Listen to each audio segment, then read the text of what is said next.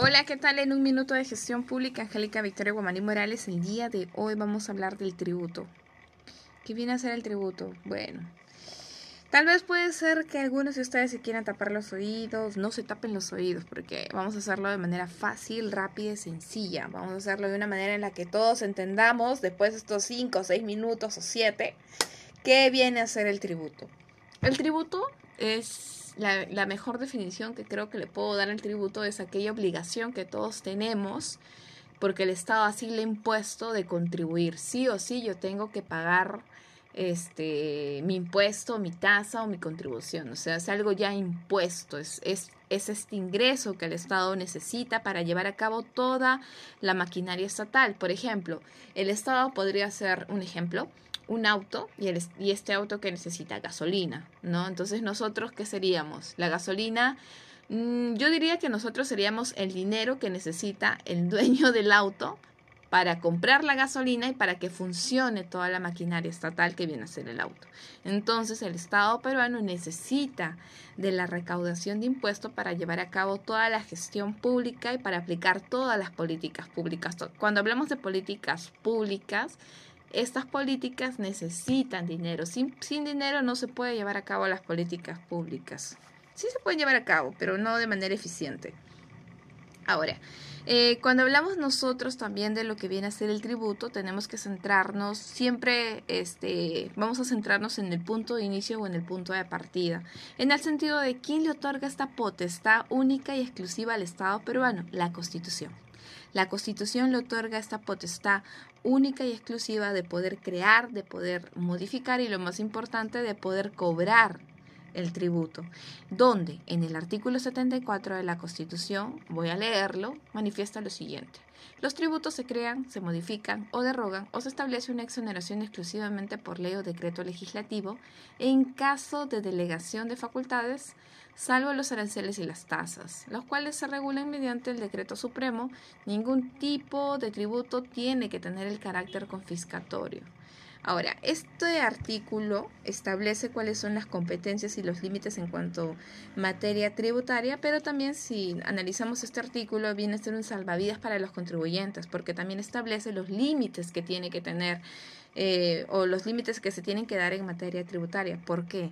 Porque si bien es cierto, esta potestad única y exclusiva del Estado peruano la tiene el Estado peruano para imponer los tributos, estos tienen que respetar los principios del el principio de legalidad, el principio de reserva de ley, el principio de igualdad y el respeto de los derechos fundamentales de los contribuyentes que vienen a ser las personas naturales y jurídicas. O sea que esto no puede ir en contra de la, del derecho a la igualdad, del derecho a la propiedad, la no confiscación. ¿Por qué? Porque cuando hablamos nosotros de reserva de ley, estamos para explayarnos un poco, la reserva de ley quiere decir que el tributo, nosotros tenemos la obligación de pagar o aportar, eh, de tributar de cierta manera, siempre y cuando esté, eh, esta tenga un respaldo, o sea, en el sentido de que esto tiene, este tributo haya sido creado por medio de un decreto legislativo o por medio de una ley. Si no está creado de esta manera, nosotros no tenemos ninguna obligación. Parece algo tan simple, tan así como sentido común, pero se tiene que explicar. Cuando hablamos del derecho a la igualdad, quiere decir que todos dentro del Estado peruano tienen que tributar. Pero el Estado peruano entiende de que, si bien es cierto, no todos percibimos de manera igual los ingresos de manera mensual y anual no son iguales para todos, por lo tanto el Estado peruano establece una escala cuando hablamos del impuesto a la renta, que el impuesto a la renta es algo que nosotros tenemos que pagar en base a lo que percibimos de manera anual y mensual. Cuando hablamos del respeto de los derechos fundamentales, estamos hablando del derecho a la propiedad. Se tiene que respetar el derecho a la propiedad y la no confiscación. Quiere decir que el Estado peruano quiere decir esto. O sea, el Estado peruano sí tiene esta potestad de aplicar el embargo, pero siempre tiene que este, respetar el derecho fundamental en el sentido de que no te puede dejar desamparado, te tiene que dejar este te tiene que dejar lo mínimo para que tú puedas subsistir. Ahora, cuando nos vamos a centrar en lo que viene a ser el artículo 74 que establece los límites de las competencias, esto es solamente se puede emitir, como ya se dijo, por medio de un decreto legislativo o por medio de una ley. Entonces ya entendemos que es competencia única y exclusiva del Congreso. ¿verdad? Pero también tenemos que entender que el presidente de la República también tiene facultades tributarias. Cuando hablamos aquí, vamos a hacer un stop, un estate quieto, en el sentido de que cuando hablamos del tributo, nosotros tenemos que saber que el tributo tiene tres ingredientes, que vienen a ser el impuesto, la contribución y las tasas. O sea, esos son todo lo que vamos a tributar dentro del Estado peruano. ¿Cuáles son? Lo repetimos. Vienen a ser el impuesto, la contribución y las tasas. Ahora, para entender esto, el presidente sí tiene facultades, sí, pero solamente en materia de tasas. Solamente tiene facultades, puede emitir un decreto supremo, pero ¿Cómo emite un decreto supremo? El presidente necesita pedir un permiso, de cierta manera, al Poder eh, Legislativo. Entonces, el Poder Legislativo emite un decreto legislativo por medio de este decreto legislativo que viene a ser un, como un permiso, para dar el ejemplo. El Estado, el presidente de la República puede emitir un decreto supremo en materia de tasas y en materia de tarifas de importaciones arancelarias. Nada más. Después, todo es competencia del Poder Legislativo. Cuando hablamos nosotros de la política tributaria, allí sí es competencia del poder ejecutivo, ahí sí el presidente entra. ¿Por qué?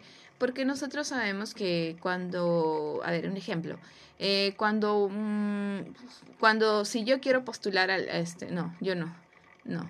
Cuando alguien quiere postular o cuando el gobierno de turno ingresa al Estado peruano, tiene su plan de gobierno. Este plan de gobierno viene a ser las políticas este, de gobierno, pero este plan de gobierno necesita la aprobación del Poder Legislativo, del Congreso. Una vez que ya gana la cuestión de confianza, estas pasan a ser las políticas nacionales. Eh, todo plan de gobierno se tiene que enfocar en todas las políticas nacionales, pero acá hay algo muy cierto. Eh, se puede enfocar en todo, pero siempre va de cierta manera eh, centrarse en uno más que en otros. En este ejemplo, para darlo, vamos a decir que, vamos a suponer que el plan de gobierno actual se está centrando en la política tributaria. Entonces, el poder este, ejecutivo es quien tiene las facultades exclusivas de manejar la política tributaria, pero le encarga en razón solamente de representación al Ministerio de Economía y Finanzas para que se haga cargo de la política tributaria, para que se encargue de reglamentarla.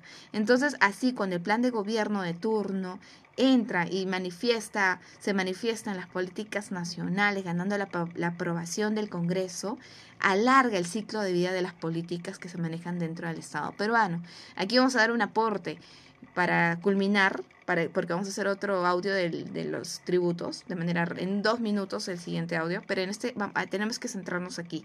Cuando hablamos ya de la política tributaria, el gobierno de turno gana la, aprobación del Poder Legislativo, manifiesta las políticas tributarias en el sentido de que ya viene a ser una política nacional, alarga el ciclo de vida de la política, de la política tributaria y esta va a llevar a cabo, se va a llevar a cabo dentro de todo el Estado peruano porque nosotros ya sabemos que la gestión pública y las políticas públicas el mejor ejemplo que se le da a esto es que viene a ser una sola moneda y esta moneda tiene dos caras. ¿Por qué? Porque las políticas públicas van a ser aquellos lineamientos por los cuales se va a llevar a cabo todo lo que viene a ser la gestión pública. O sea, para que nosotros trabajemos políticas dentro del Estado peruano se necesita que la recaudación del impuesto sea constante, que no sea, imagínense una realidad en la cual todos, todos contribuyamos.